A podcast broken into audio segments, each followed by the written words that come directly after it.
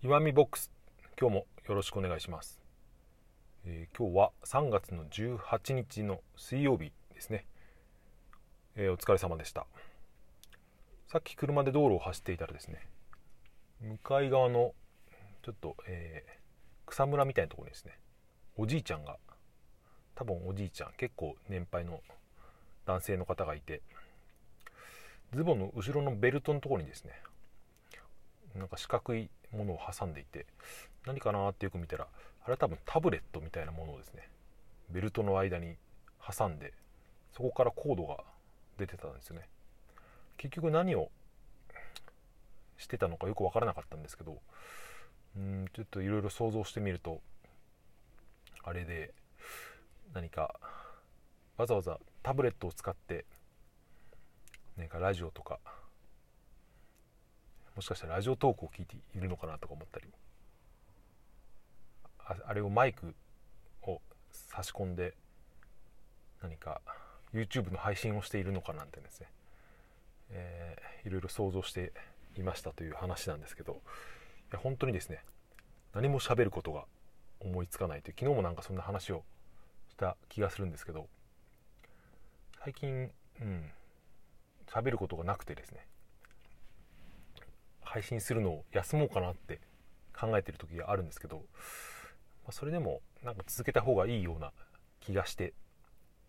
そんなことはどうでもいいのかもしれないんですけどえー、あのですね作家の村上春樹がこの話前もした気がしますけど、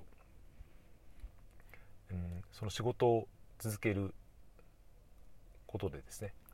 毎日同じルーティンで、えー同じ時間にですね目を覚まして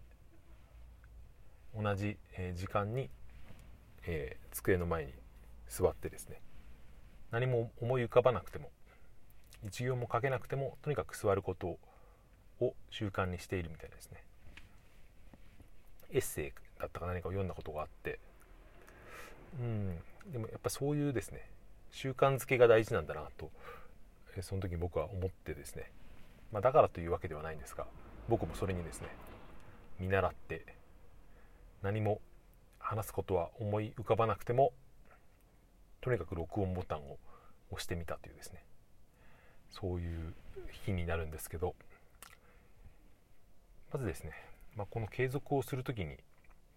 うんまあ中間づけること以外に何か大切なことはあるかなと思って考えてみたんですけどやっぱり一つあるとしたらですね、えー自分を取りつか取り繕わないことっていうのはですね大事なのかなと思いました、まあ簡単に言うと、えー嘘をつかないということなんですけどこれはですね割と僕はやってしまいがちなところがあってですね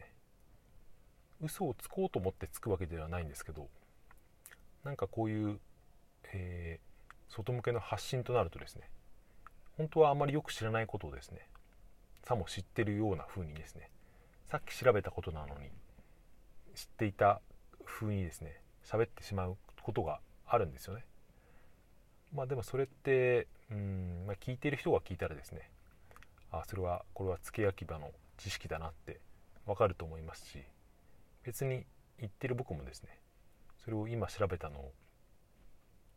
今調べましたって言っても別に何の不利益もないんですけどなぜかですね、うん、それを別にただ言わない時もあるんですけどなんとなくその微妙なラインというか、うん、知らないことを知ってる風に話してみたりとかですね、うん、本当は嫌いなんだけど嫌いと言わなかったりですね。あとは何だろうな、まあ、本当は逆にですね本当は自分が好きなことなんだけど他の人にはあまり興味ないだろうなと思って話すのをやめたりとかそれも取り繕うという範囲に入ると思うんですけどそういうですね細かいことでも自分に嘘をついているとですねだんだんそれが溜まっていっちゃうんですよね自分の中に。それでそれがある程度広がっていくとうんなんかもうどうでもよくなってしまうっていうですね、まあ心が折れるっていうほどでもないにしてもなんか、えー、ちょっとですねモチベーションがそれ以上上がらなくなってしまうというですね、まあ、それが継続できなくなるポイントだと僕は思ってるんですけど。まあなのでですね、うん、つまらなくても、えー、他の人がどう思われようがですね、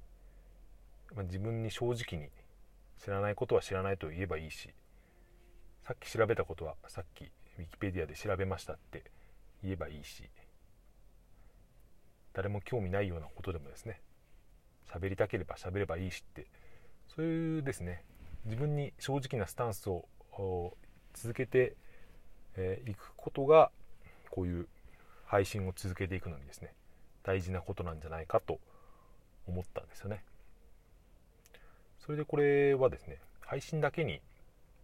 当てはまる話じゃないなという気がしていてこれは本当に夫婦の人間関係とかですね、まあ、夫婦だけじゃなくてもいいんですけどそういうですね人とのコミュニケーションというかその継続的に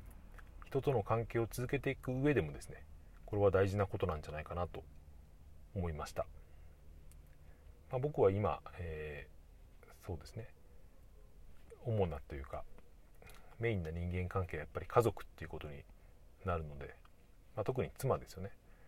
妻との人間関係をですね割と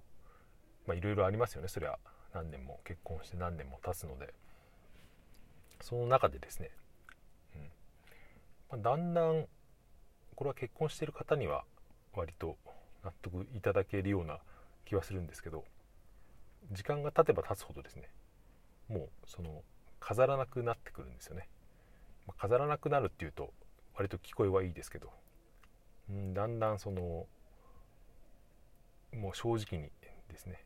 自分に嘘をつかなくなってくるというかつけなくなってくるんですよね。もう嫌なものは普通に嫌と言うし。だからですねこれは一人の人と長くですね生活を共にするとですねその人を通して割と自分の本当に本質が見えてくるみたいなところはあるような気がしています。僕はまあ自分が何が好きな何を好きなのかっていうのは割と知っていたつもりですけど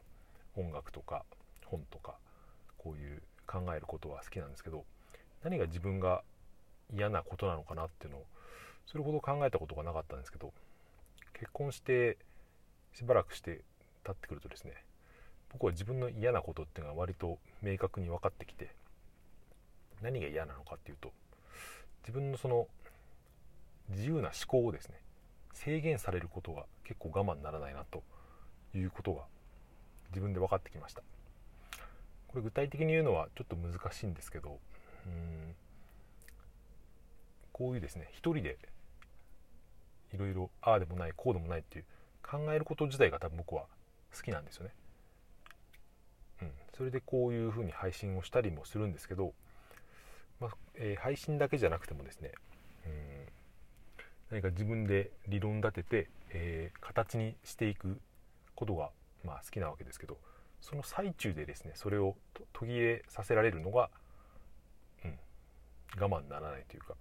これも例えばすごくちっちゃい話をしますけど例えば僕はですね、うん、何か家事をやっていたりお皿のお皿洗い物をしていたりですね洗い物はあれだな、えー、料理の方が分かりやすいですね。例えば夕飯をたまに作るんですけど休みの日とかに。その時にですね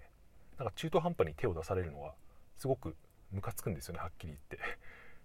なのでそういうのが結構顔に出ちゃう方なので、まあ、最近は妻はそれを気にしてですね、まあ、僕が台所に立っている時はなるべく近寄らないようにしているみたいですけど、まあ、そういうですね自分が何を嫌がるのかっていうですね、いうことがよく分かってきたとこれ逆説的ですけど自分が何を嫌なのか分かってくるとですね逆にそれがそれほど気にならなくなるっていう面もあるにはあるんですよね。あ俺は自分の、うん、行動を途中で遮られるのがすごく嫌なんだって気づくとですね割と、うん、次同じことが起こってもあ前もこういうことがあったなっていうふうにですね。次は許容できたりとか。うんそれを言語化できることによってまたクリアできるみたいなそういう側面もあるんじゃないかなと思いました。これは大したものでですね本当に何も思い浮かばないまま録音ボタンを押してももう10分喋れたというですねこの、えー、継続は本当に自分の力になっているなということを僕は自分を自分でですね褒めて今日は終わりたいと思います。これを聞いてくださっている皆さんはですねおそらく大体配信している方が多いと思うんですけどうん喋ることはなくてもですね何か、えー、話し出せば勝手に頭が、えー、働いてですね何か生み出してくれるという自分を信じて録音ボタンを押してみるといいんじゃないかと思うというですねそんな話をして今日は終わりにしたいと思います。それでは聞いていただいてありがとうございました。さようなら。また明日。